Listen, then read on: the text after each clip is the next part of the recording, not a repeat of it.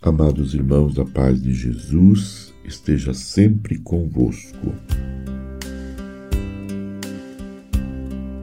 Espírito da pregação e do culto.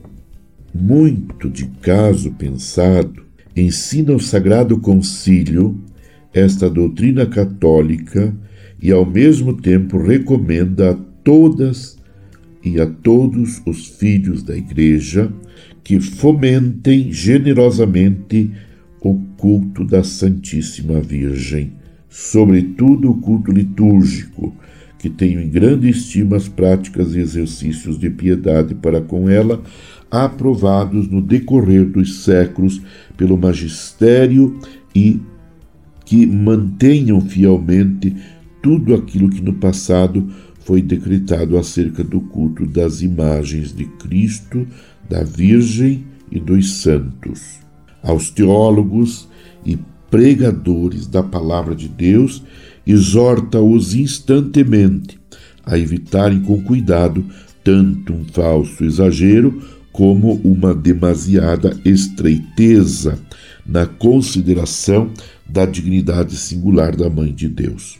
Estudando sob a orientação do magistério, a Sagrada Escritura, os santos padres e doutores e as liturgias das igrejas, expliquem como convém as funções e os privilégios da Santíssima Virgem, os quais dizem todos respeito a Cristo, repetindo, estudando sob a orientação do magistério, a Sagrada Escritura, os santos padres e doutores e as liturgias das igrejas expliquem como convém as funções e os privilégios da Santíssima Virgem, os quais dizem todos respeito a Cristo, origem de toda a verdade, santidade e piedade. Evitem com cuidado nas palavras e atitudes tudo que possa induzir em erro acerca da autêntica doutrina da Igreja os irmãos separados ou quaisquer outros. E os fiéis lembrem-se de que a verdadeira devoção não consiste em emoção estéril e passageira, mas nasce da fé que nos faz reconhecer a grandeza da Mãe de Deus e nos incita a amar fielmente a nossa Mãe e a imitar as suas virtudes.